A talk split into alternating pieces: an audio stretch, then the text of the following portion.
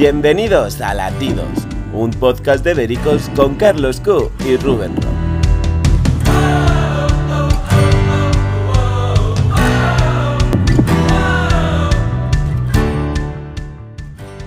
Bienvenidos un miércoles más a Latidos, el podcast donde analizamos con libertad los asuntos más relevantes y controvertidos del mundo del corazón. Como ya sabéis, no lo hago solo, me acompaña como cada semana el periodista Carlos Q. ¿Qué tal? ¿Cómo te ha ido esta semana? Muy bien Rubén, como siempre he estado atento a todo lo que ha pasado estos días para analizarlo con todos nuestros oyentes y me estaréis escuchando un poco diferente, pero es que estoy un poco resfriado, pero ni las inclemencias del tiempo me va a detener para estar aquí con vosotros. Bueno, yo vengo de pasarlo igual, así que te entiendo perfectamente. Pero bueno, vamos al grano. Esta semana nos vamos a centrar en dos temas principalmente. El ridículo que ha hecho Jorge Javier Vázquez al rendirse a los pies de Tamara Falcó, y la carta amenazante que ha recibido en su buzón Amador Moedano. Pero mientras nos dejáis un like y os suscribís, vamos a desearle mucha suerte a Olga Moreno con su nueva pareja ya confirmada, su representante Agustín Etienne.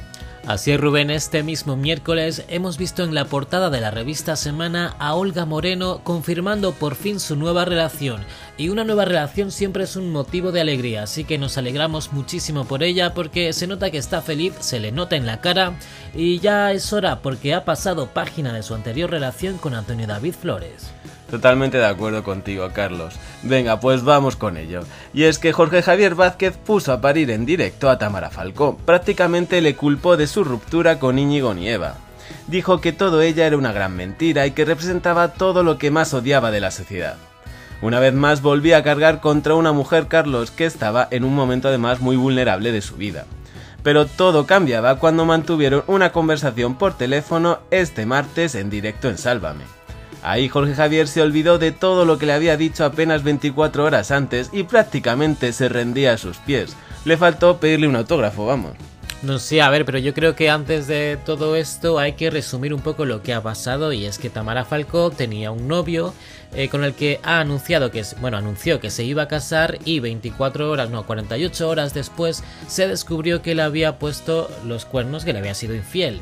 Entonces, antes de confirmarse la infidelidad, Jorge Javier criticó a Tamara Falcó diciendo que era lo que más odia de la sociedad y vamos hablando fatal de ella en directo en Sálvame. Y lo que nos ha sorprendido a todos es que 24 horas después de esas palabras, eh, Tamara Falcó llamó al programa y ahí cambió su actitud. Eh, Jorge Javier, vamos, le faltó hacerle la reverencia ante, ante ella. Sí, es que al final demuestra mucho cuánto valen sus ideales, ¿no? Al final es como una veleta. Dependiendo de qué interesa, dice una cosa o dice la otra.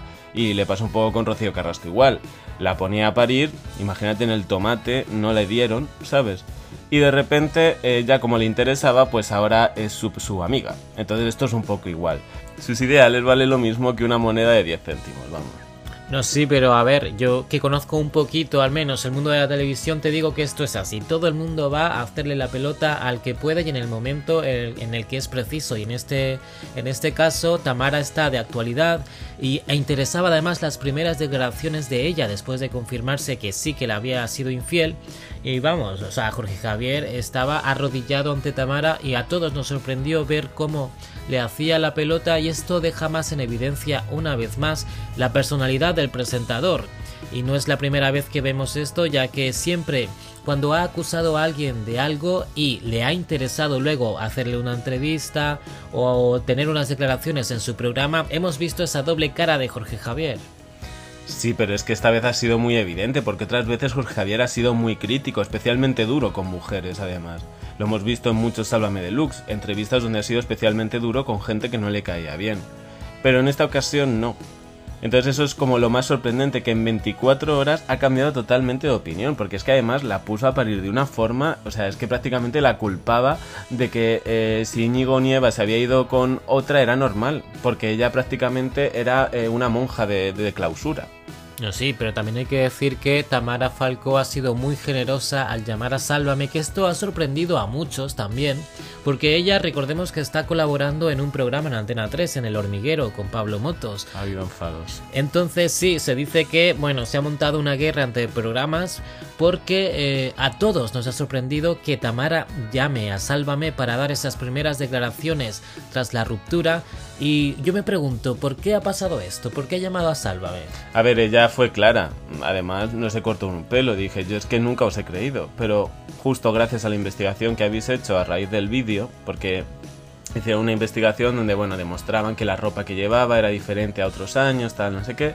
Y entonces, gracias a eso, como que ella abrió los ojos. Entonces, ella, que además muy agradecida, porque además es un programa que le ha tratado bastante mal siempre, llamó y dio las gracias por eso, porque gracias a la investigación que habían hecho, descubrió que todo era una mentira para mí han sido una de las personas que mejor ha llevado eh, unos cuernos, por, por, hablar claro, y una ruptura porque no recuerdo a alguien más que tras después de descubrir que su pareja le ha puesto los cuernos haya llamado a un programa para dar las gracias y para hablarlo claro, porque normalmente esto eh, se queda en silencio a esperar que el tiempo pase. Pero Tamara la verdad es que lo ha hecho muy bien, desde mi punto de vista ha estado genial y lo que ahora me pregunto es cómo le habrá sentado a su programa a Pablo Moto que no haya esperado unas horas para estar en directo en Antena 3 y contar eh, lo que sentía en ese momento.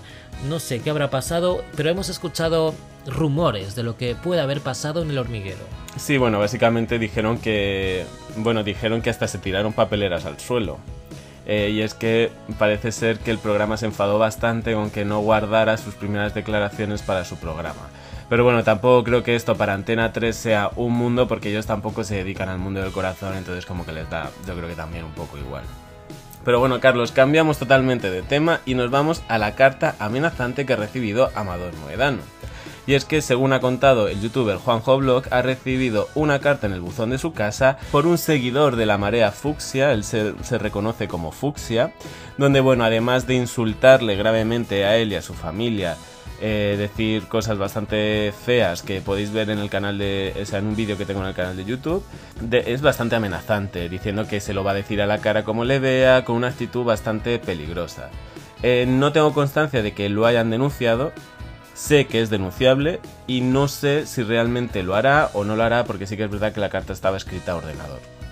Bueno, estas cosas siempre dan miedo, no es la primera vez que pasa, pero yo me pregunto, ¿esta gente cómo puede llegar a conseguir la dirección de la casa de, la gente? No, pero es que la casa de Amador no sabe todo el mundo cuál es. Bueno, pero ya el atreverte a enviarte esa carta amenazante me parece súper fuerte, además identificarte como de la marea fucsia que estás realmente perjudicándote a ti y al grupo entero si tan a favor estás de ellos y a la propia Rocío Carrasco. Así que me parece genial que esto se ponga en manos de la justicia porque no podemos consentir que esto ocurra y que se quede impune. Pero esto al final es una pequeña muestra porque claro, esto ahora nos asustamos porque lo ha, llegado a su casa esa carta, pero es que esos mensajes los recibe diariamente en las redes sociales. Lo recibe Amador Moedano, eh, e incluso nosotros desde Bérico recibimos ese tipo, de mensajes. Eh, me refiero, esto es lo que ha generado Rocío Carrasco. Al final ha generado un odio, ha señalado hacia dónde hay que apuntar y todos los ataques están yendo hacia ahí porque al final su docuserie, más que contar una realidad, lo que está generando son ataques y odios hacia ciertas personas que, por cierto, su madre tenía mucho aprecio y ella nunca le hubiera gustado que esto hubiera pasado. Pues a partir de lo que dices, ahora yo me pregunto, ¿ella es consciente de lo que ha ocasionado? ¿Y ella qué opinará de cuando pasa este tipo de, de cosas? Que esta carta, por ejemplo, amenazante a su tío, ¿ella realmente va a salir a decir lo siento o condeno este acto? No va a salir, porque ¿sabes lo que va a pasar? Que van a decir, bueno, esto es lo mismo que ella lleva recibiendo durante 20 años por parte de la prensa, por parte de la gente y tal. Pero no podemos vivir a base de y tú más, y tú más, y tú más. No, cuando los hechos están mal hay que decirlo y en este caso debería decirlo. Pero esas, o sea, vale, yo puedo entender que ella haya recibido muchísimos ataques durante 20 años. Y es verdad, los ha recibido por parte de la prensa, por parte de la gente, por parte de periodistas, vale. Pero ella está haciendo exactamente lo mismo. Y encima, en muchas ocasiones, ella directamente no ha aplaudido esto, pero sí que hemos visto periodistas como Pilar Vidal, cuando Gemma Aldón puso un apodo racista en televisión el otro día a Gloria Camila, como Pilar Vidal se descojonaba de la risa. Entonces, al final para ellas esto es como una diversión, es como, pues ahora tienes lo que te mereces. No, a ver, aquí yo pienso que hay mucha hipocresía de que cuando le pasa al otro me hace gracia, me río y no pasa nada, pero cuando me pasa a mí sí que eh, pongo el grito en el cielo. Y en este caso me, me, hubiese gustado saber si le llega a pasar a ella y recibe una carta amenazante, más o menos seria, a su casa, a ver si no nos enteraríamos todos, si no ella va a Sálvame a denunciarlo, si no lo denuncia judicialmente. Bueno, eso sería, Carlos, bueno, otra docuserie a partir de la carta, ¿sabes? Por eso yo digo, investigación. Por eso yo digo, a mí me parece mal tanto que una parte como la otra reciba este tipo de amenazas y también los que hacen estas amenazas, así que ya veremos cómo acaba todo este lío. Bueno, solo espero que acabe con la justicia poniendo en su lugar a este tipo de personas. Bueno, Carlos, pues hasta aquí el podcast de hoy. Cada día se me pasa más rápido, ¿eh? Yo no, sé cómo lo hacemos. Desde luego, es que nos empezamos aquí a hablar, a hablar sobre todos estos temas. Es que además tienen mucho salseo, que es lo que nos gusta a nosotros. Bueno, pues haznos las preguntas de esta semana. Claro que sí, Rubén, ahí va la pregunta de la semana. ¿Consideráis que Rocío Carrasco es realmente la responsable de este tipo de amenazas a su tío? Si así lo pensáis o por el contrario pensáis que ella no tiene nada que ver, dejadlo aquí en los comentarios. Pues ahí queda la pregunta, estamos deseando leer vuestra opinión y ahora sí que sí, hasta aquí hemos llegado Carlos, recuerda a los oyentes dónde nos pueden encontrar. Es muy fácil, nos podéis buscar en Spotify con el nombre de Latidos Obéricos y también en el canal de YouTube. Pues muchísimas gracias por estar aquí como cada semana, esperamos que os haya gustado y hasta aquí Carlos. Ha sido todo un placer, nos vemos la próxima semana. Un abrazo.